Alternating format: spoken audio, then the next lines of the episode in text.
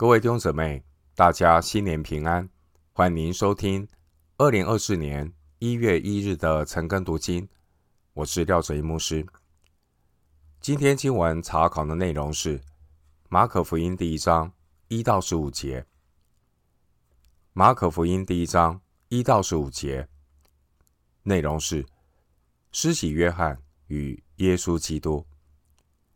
一开始，我们先简短的介绍。马可福音，学者一般认为，最早写成的福音书是马可福音。早期教会公认，马可福音是马可在罗马写成的。关于马可这位圣徒，他是使徒彼得亲密的同工。彼得前书五章十三节。马可有可能是在克西马林园丢了麻布，赤身逃走的少年。十四章五十一到五十二节。马可的母亲玛利亚也是个基督徒，门徒们曾经在他家里聚会。当年彼得蒙天使拯救出监牢之后，彼得第一个想到的就是直接前往马可的家去。使徒行传十二章十二节，因为在马可的家中有祷告的圣徒。马可曾经与保罗和巴拿巴同工。使徒行传十二章二十五节，提摩太后书四章十一节。马可是巴拿巴的表弟。哥罗西书四章十节。关于马可福音的资料。很多是来自彼得在罗马的讲道，所以马可福音对主耶稣的服饰有许多生动的细节，因为彼得就是目击者。使徒彼得他是一个感情强烈的人，所以马可多次生动的记录关于主耶稣的感受和反应，并且。马可福音内容的节奏呢，很明快，措辞很生动，也反映了使徒彼得他个性的特点。马可福音最初的读者呢，是外邦的基督徒，所以马可福音比较少提到摩西的律法，避免需要向读者经常的解释关于犹太人的各种习俗和人文背景。另外，马可福音也比其他福音书更多的使用拉丁文的词语。马可福音成书的时间有可能是在主后六十到六十五年。马可福音挑选题材的目的是为了要介绍神的儿子来到地上，要做服侍人的仆人。并且，神的儿子甘心降卑，成为替人受苦的仆人。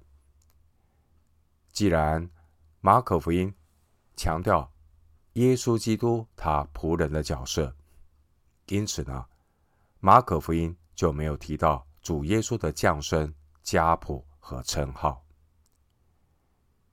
马可福音一开始就是提到主耶稣的服饰，一章十四节。而最后是以耶稣十字架作为服事的巅峰，第十五章。当年主耶稣来到地上，不但在十字架上成就了救赎大功，当年主耶稣也透过他自己，把父神的荣耀向人启示出来。圣灵感动不同的作者，写下四卷福音书，让我们能够从四个不同的角度去认识神的所事、神的所作和神的旨意。马太福音启示主耶稣是天国的君王。马太福音最初的读者是犹太基督徒。所以，马太用一份天国君王的家谱来介绍耶稣，马太福音关于耶稣的家谱是从亚伯拉罕和大卫开始，而马可福音主要启示的方向是强调主耶稣是神的儿子，他降卑自己，成为服侍人的仆人。马可福音最初的读者是外邦的基督徒，所以马可福音一开始就立刻的谈到福音的起头，就没有提到神仆人的降生家谱。而路加福音主要启示的方向是强调主耶稣是全人类的救主。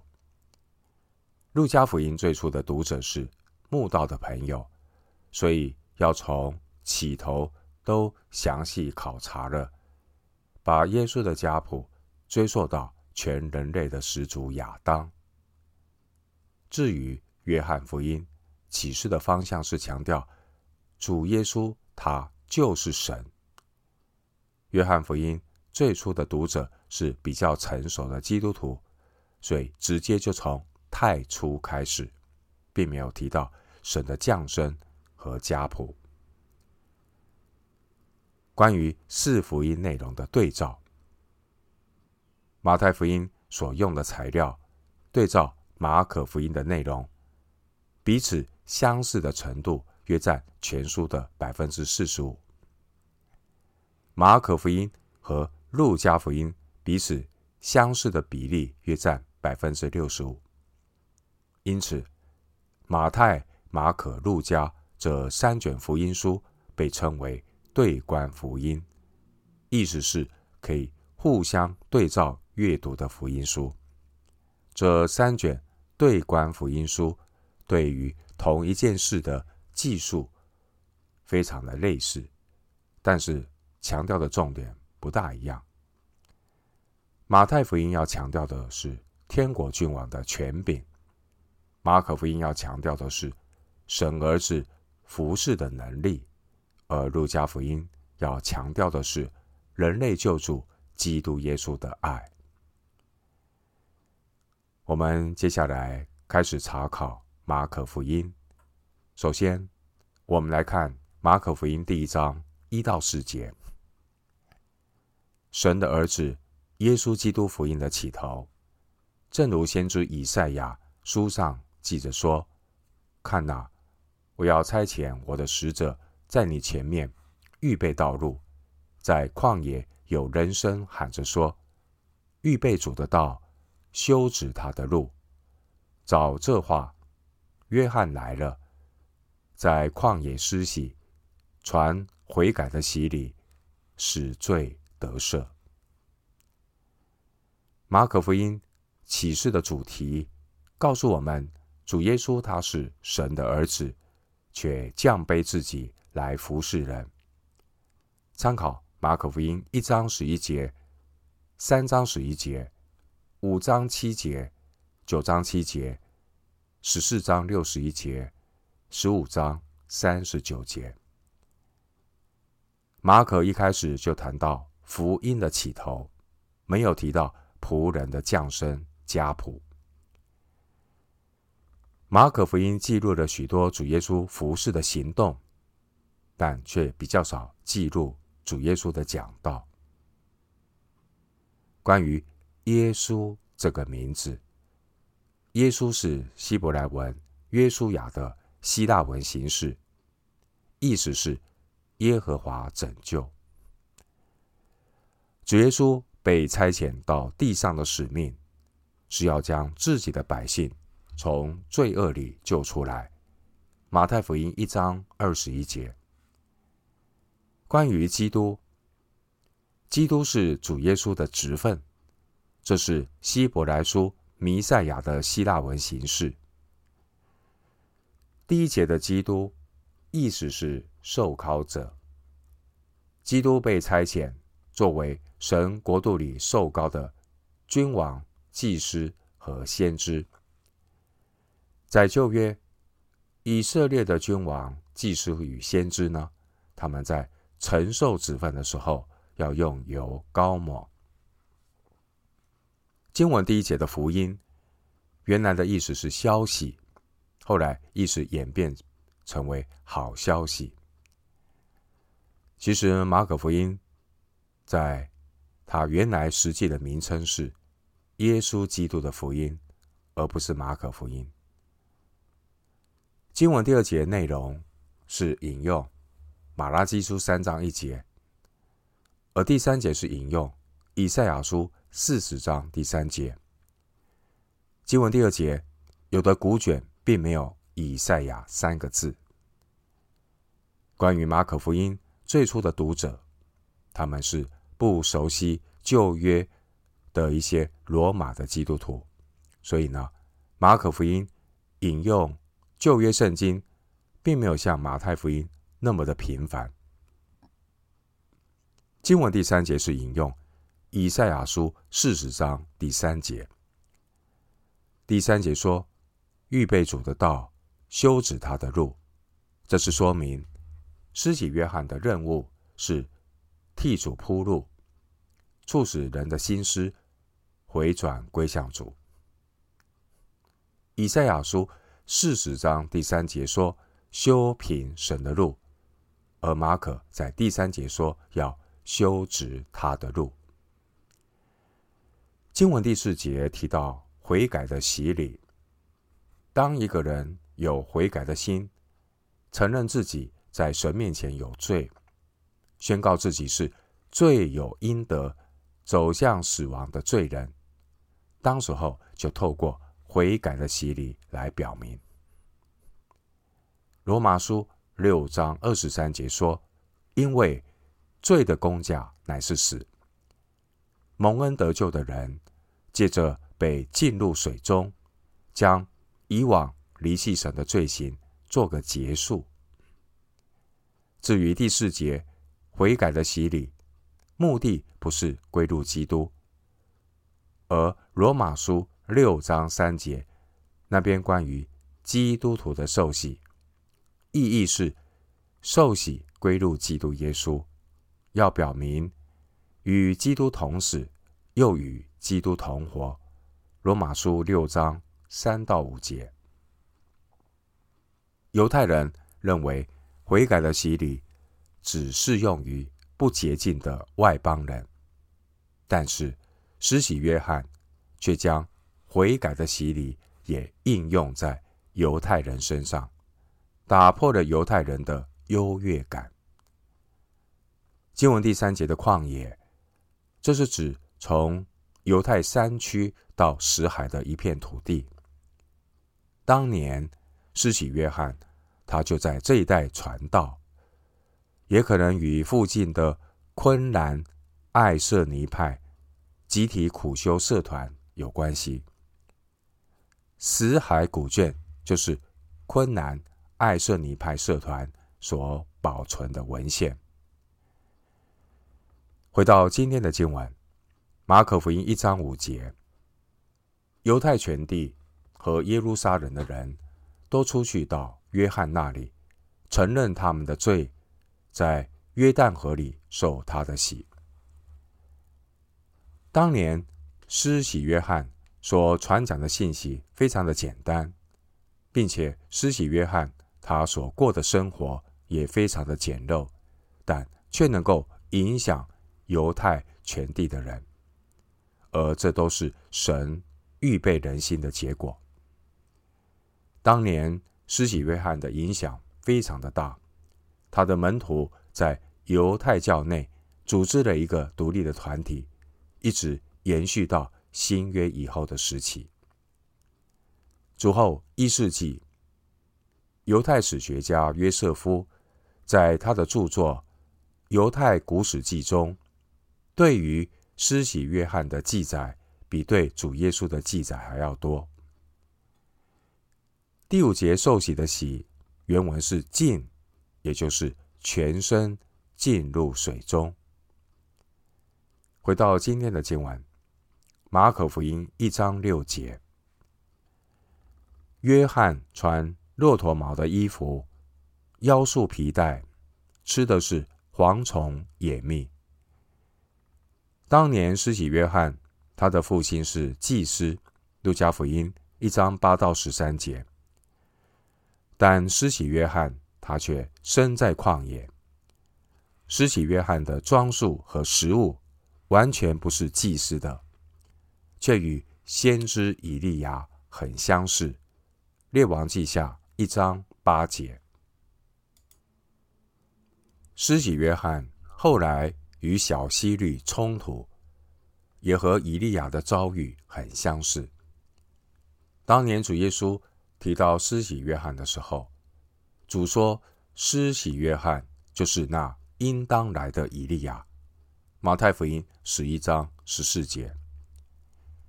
施洗约翰，他甘心过简朴的生活，住在旷野，放弃人面前的荣耀，穿着骆驼毛的衣服，不仰赖人的供应，他吃的是蝗虫野蜜。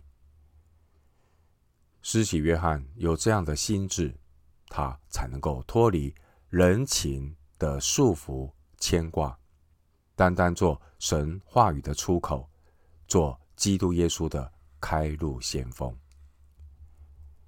回到今天的经文，马可福音一章七到八节，他传道说：“有一位在我以后来的，能力比我更大。”我就是弯腰给他解鞋带，也是不配的。我是用水给你们施洗，他却要用圣灵给你们施洗。经文第七节，当年有许多人，他们都很尊重施洗约翰，但施洗约翰就是要把众人的目光引向有一位在我以后来的那一位。施洗约翰服侍的目标，就是要把神的儿子介绍出来。施洗约翰呼吁人要悔改，悔改不是目的，悔改是一条道路，要把人引到那在我以后来的耶稣基督。关于第七节提鞋的背景，古代犹太人。一般都是穿无鞋帮的拖鞋，进入室内要脱鞋，并且有仆人代替主人或客人脱鞋、提鞋、洗脚，这都是最低微仆人所做的工作。经文第八节，施洗约翰是用水给你们施洗。施洗约翰的服饰。就是将悔改的人埋葬到水里，终结其救人老我的生命。第八节提到用圣灵给你们施洗，这是神儿子的服饰。对于那些真实悔改、信主耶稣的人，神要把他们进到圣灵里，使他们得着神的生命，成为。基督的身体教会，哥林多前书十二章十三节。因此，水的施浸是旧生命的结束，灵的施浸是新生命的开始。水的失禁需要悔改，第四节；而灵的失禁需要悔改，并且相信耶稣，十五节。马可福音一章九到十一节，我们继续来看这段经文。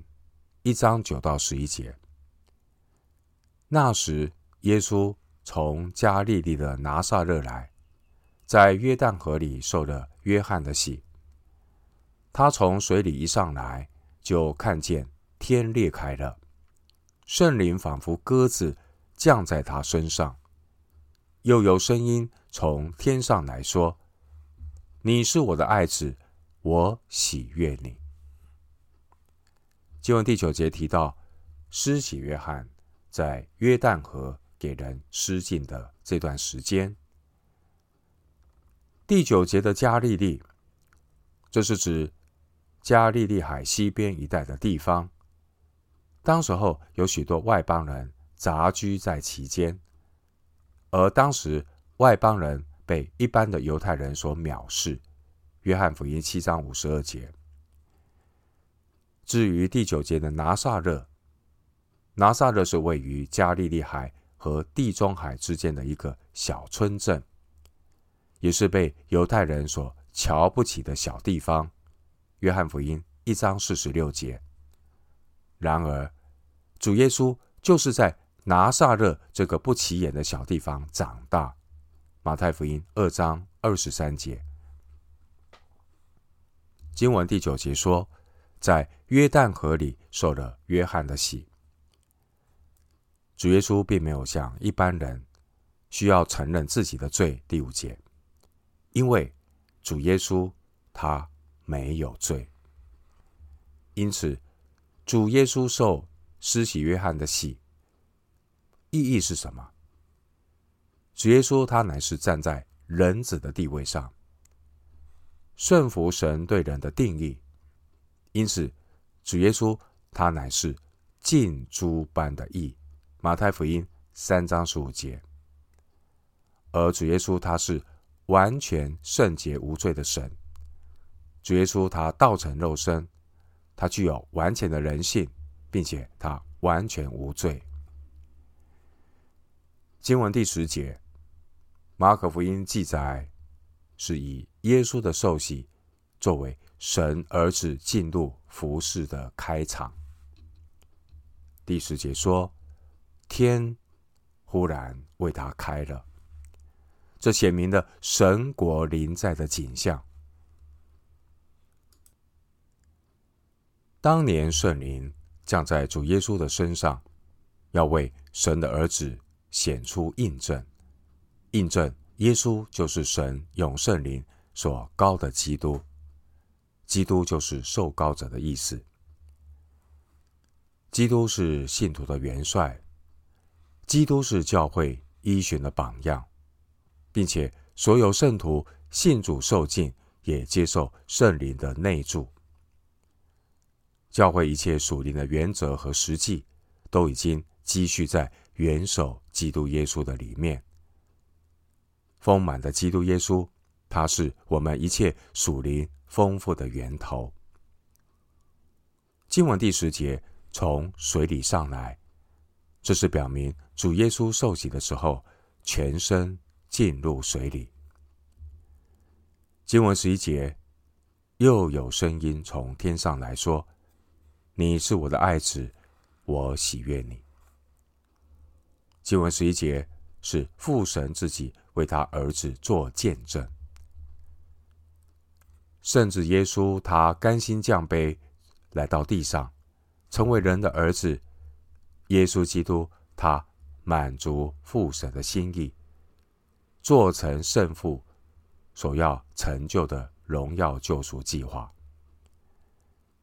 经文十一节说：“这是我的爱子。”这是父神的宣告。表明主耶稣的神性。耶稣基督他来到地上，我要彰显父神的荣耀。约翰福音一章十八节，经文十一节，父神宣告耶稣是我所喜悦的。这也是预告了主耶稣在地上三十年、三十三年，他成为人，完全满足的父神的心意。耶稣基督，他是完美无瑕疵的人。主耶稣他所带来的服事，乃是要把父神一切所喜悦的表达出来。因此，当耶稣受洗的时候，父神有声音从天上来告诉人们：我们都要听从主耶稣。马太福音十七章第五节，而父神的宣告。综合了诗篇二篇七节，还有以赛亚书四十二章的第一节。诗篇第二篇第七节是关于圣子是王的宣告，而以赛亚书四十二章第一节是关于圣子是神仆人的宣告。来自父神的宣告，清楚地表明主耶稣他是神的儿子。主耶稣他又是神的仆人。主耶稣他肩负着为神的子民赎罪的使命。回到今天的经文，马可福音一章十二到十三节，圣灵就把耶稣吹到旷野里去，他在旷野四十天，受撒旦的试探，并与野兽同在一处，且有天使来伺候他。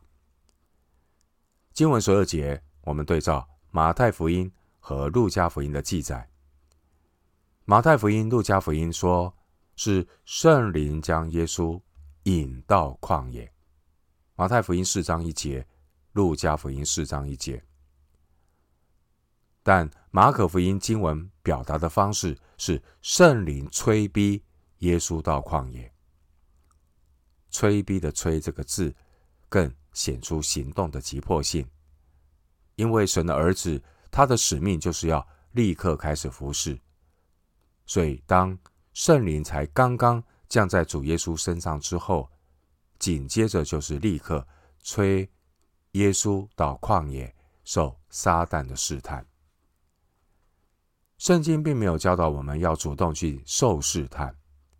然而，当一个人的灵命到达一个属灵高峰的时候，神也允许圣徒有试探的来临，因为一个顺服神的人，他也是魔鬼首要攻击的目标。魔鬼不会浪费时间去对付那些对神冷淡的人，因为这些冷淡的信徒，他们早已经是撒旦的囊中之物。另一方面，神允许借由这些的试探来教导我们，基督徒得胜撒旦最重要的武器是。神的话，经文十二节的旷野，这是指犹大旷野，距离主耶稣受洗的约旦河西岸不远。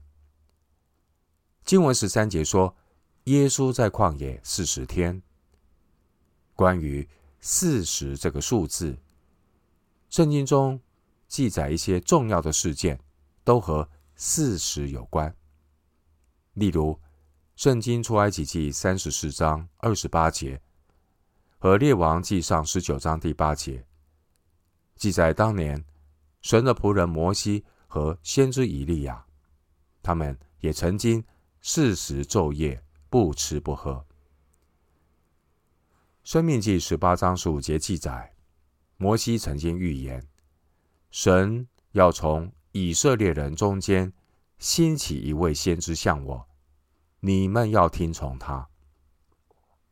当年以色列人出埃及以后，选民在旷野四十年之久，受神的苦练和试验，借以显明他们是神的选民，愿意遵守神的诫命。申命记八章一到五节。当年主耶稣他在旷野四十天，就好像当年。以色列人四十年的旷野生涯，主动的接受了撒旦的试探。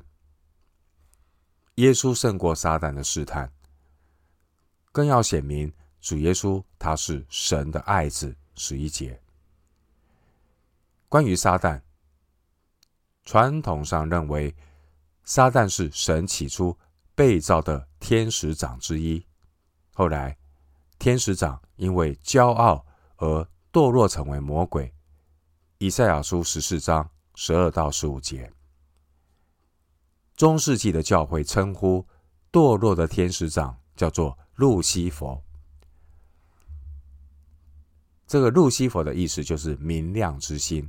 以赛亚书十四章十二节，圣经启示录十二章第九节描述魔鬼是这样说：大龙就是那古蛇。名叫魔鬼，又叫撒旦，是迷惑普天下的。启示录十二章第四节也指出来，这魔鬼的尾巴拖拉着天上星辰的三分之一，摔在地上。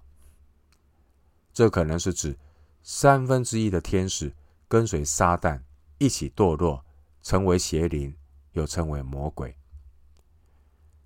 回到今天的经文，马可福音一章十四到十五节，约翰下监以后，耶稣来到加利利，宣传神的福音，说：“日期满了，神的国近了，你们当悔改，信福音。”经文十四节，施洗约翰因为批评希律安提帕强娶自己的兄弟的妻子希罗底。导致施洗约翰后来被下监关在牢里。马太福音十四章三到四节。